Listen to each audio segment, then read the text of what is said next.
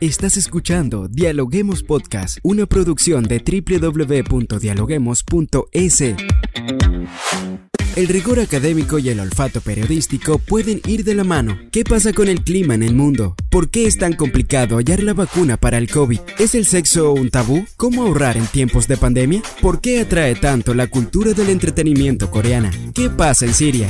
A continuación, Rangira Briseño debate junto a expertos, académicos y estudiantes los temas más curiosos del planeta.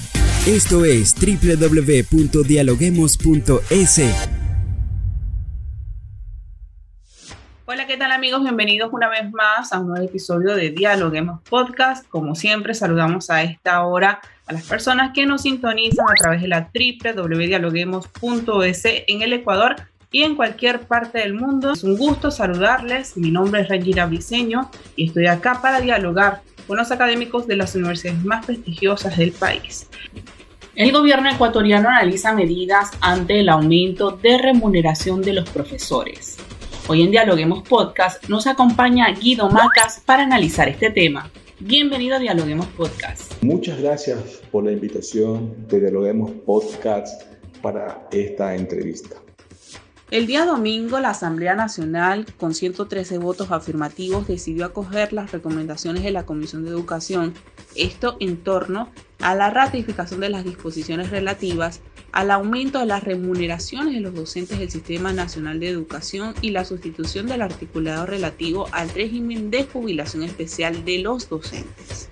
En este informe se establece una categorización de la escala de remuneraciones mensuales unificadas del sector público, la cual asciende aproximadamente a 630 millones de dólares. En este sentido, los profesores tendrán una nueva escala salarial a partir de la categoría G con un sueldo base de 986 dólares hasta 2.034 dólares para los maestros de la categoría A.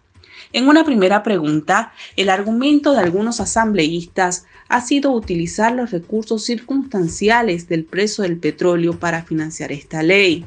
¿Se puede financiar los ingresos permanentes con ingresos no permanentes? ¿Qué nos puede decir? Uno de los errores que siempre se tiene en cuanto se quiere incrementar los salarios, ya sean del sector público o de algunas eh, magisterio o jubilación, es justamente gastos permanentes quieren ser financiados con ingresos no permanentes, en este caso el petróleo. Si bien el petróleo hoy está teniendo una subida inesperada, eh, pero que eso también puede caer. El presupuesto de este año se lo fijó con otro valor pero también debemos tener en cuenta de que así como vienen ingresos por los altos precios del petróleo, también hay gastos por la importación de los derivados, para, como el nafta, el GLP y el diésel, que también están subiendo, y eso hace que descompense o reduzca esos, esos ingresos adicionales que se tienen por la exportación de petróleo. Eh, este, esta decisión de la Asamblea es una decisión como salvavidas por el desprestigio y, los conflictos internos que se tiene. El mismo gobierno, eh, eh, es más, ya hay asambleístas que se, se están retirando de la asamblea, como el caso del independiente ex social cristiano César, César, César Ron, donde justamente ya comienza a haber esta se puede decir, esta, se puede, como les pido la plaza, le puede decir, esta malestar que se está dando en la asamblea y más todavía con la amnistía a todos los que fueron culpados por el tema del 2019 que destruyeron casi el centro histórico de Quito. Entonces, esto no es más que una jugada que está poniendo en jaque o quiere poner la asamblea en jaque al presidente. Primero porque, uno, porque está haciendo lo que ellos quieren y esta medida lo que está provocando es que el gobierno que quiere estabilizar sus ingresos y gastos con esta medida le va a causar un desequilibrio. Es más, el, gobierno ya está gastando más de lo que tenía previsto, no está reduciendo los gastos. Y esto lo que va a hacer aumentar más los gastos y los ingresos no son permanentes ni crecientes. Entonces le va a generar un desequilibrio macroeconómico. Entonces es una pugna entre poderes y esto creo que al final va a terminar con una muerte cruzada, porque no hay consenso, no hay acuerdo y creo que ese va a ser un poco el camino. Y están usando el tema del magisterio, el tema de las jubilaciones, para tener un, un poquito de, de apoyo, porque ahora la Asamblea está haciendo algo bueno. Mientras los temas prioritarios como seguridad, como la reforma tributaria, como la ley de fomento de inversión está estancada, entonces ahí se van generando ya los problemas. En este sentido, ¿es posible tramitar leyes que no contemplen un adecuado análisis financiero? Bueno, toda ley que se va a debatir o aprobar en la Asamblea debe estar justamente con sus antecedentes, con su contexto y sus razones y objetivos de hacerlo. Y si esta ley necesita fondos para ser financiados por parte del gobierno, también debe requerir necesariamente los fondos para ello. No se puede utilizar unos fondos que porque sube el precio del petróleo ya piensan o porque se hizo una reforma tributaria para aumentar los ingresos tributarios al Estado, ya por eso significa que vamos a hacer una ley para financiar. Eh, la, decisión de la Asamblea, insisto, fue una estrategia como para estar con un sector ah, que lo respalde, en este caso los maestros. Obviamente que detrás de los maestros están eh, los partidos políticos. Bueno, eh, hablamos de los movimientos políticos del magisterio, que está conformado por muchos por UNES, por el XMPD, y todo eso entonces, de cierta forma, buscan eh, tener apoyo político. En este contexto, entonces, ¿cómo este incremento afectará las arcas fiscales del Estado? Bueno, en el 2021 el Estado tenía previsto solamente el sueldo y salario, donde se incluye justamente parte del magisterio, cerca de 8.100 millones entre todo el sector público, ¿cierto? Para el año 2022 se tenía programado 8.500 millones.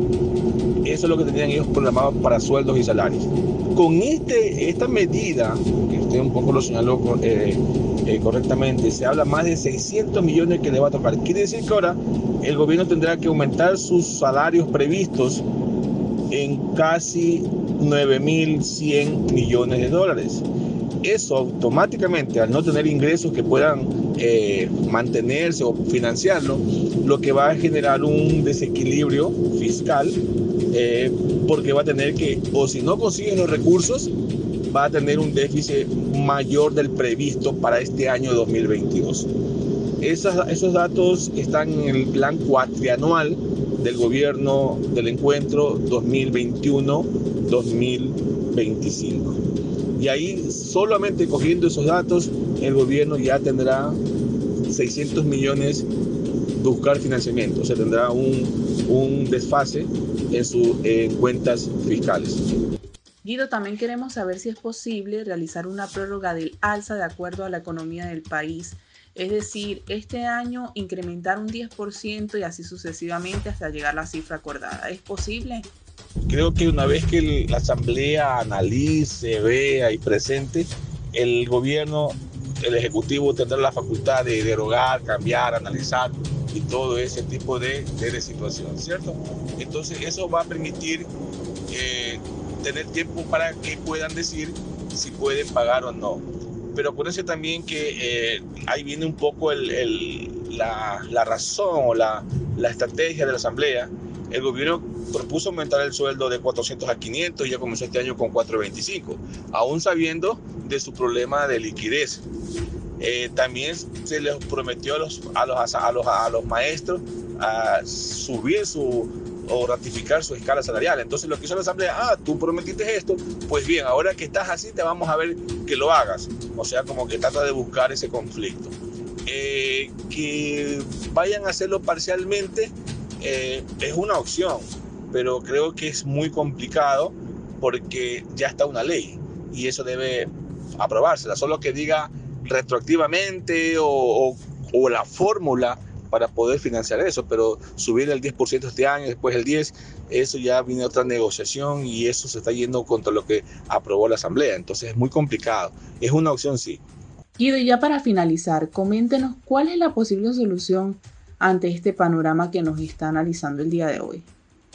Bueno, eh, mientras la Asamblea y el Gobierno no mantengan una misma dirección en cuanto a las necesidades que requiere el país, tanto en lo político, en lo económico, en lo social, los conflictos van a continuar.